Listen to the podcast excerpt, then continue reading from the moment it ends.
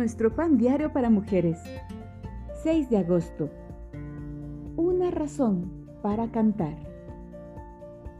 La lectura bíblica de hoy se encuentra en Segunda de Crónicas, capítulo 20, versículos 14 al 22.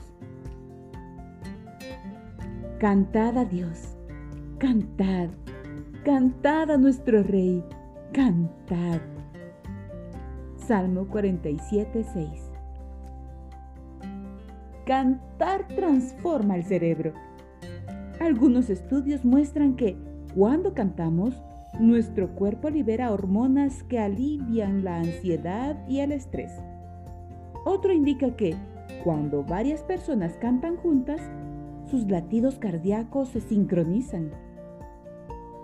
El apóstol Pablo alentó a los creyentes a hablarse unos a otros con salmos, himnos y cánticos espirituales. Y más de 50 veces la Biblia nos anima a cantar salmos y alabanzas. En el segundo libro de Crónicas, capítulo 20, leemos cómo el pueblo de Dios confió en el Señor. Frente a un inminente ataque, el rey Josafat convocó a la comunidad y la guió en oración intensa. Ayunaron y clamaron no sabemos qué hacer y a ti volvemos nuestros ojos. Al día siguiente salieron. No los dirigían guerreros feroces, sino un coro. Creyeron la promesa de Dios de que Él los libraría sin tener que pelear.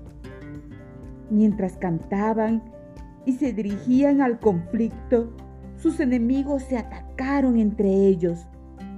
Cuando el pueblo de Dios llegó al campo de batalla, la pelea había terminado. Dios salvó a su pueblo mientras éste marchaba por fe hacia lo desconocido, cantando alabanzas. Ya sea que estemos marchando hacia una batalla o no, alabar a Dios tiene el poder de cambiar nuestros pensamientos, nuestro corazón y nuestra vida. Señor, quiero cantarte y alabarte con todo mi corazón. El corazón en sintonía con Dios canta sus alabanzas.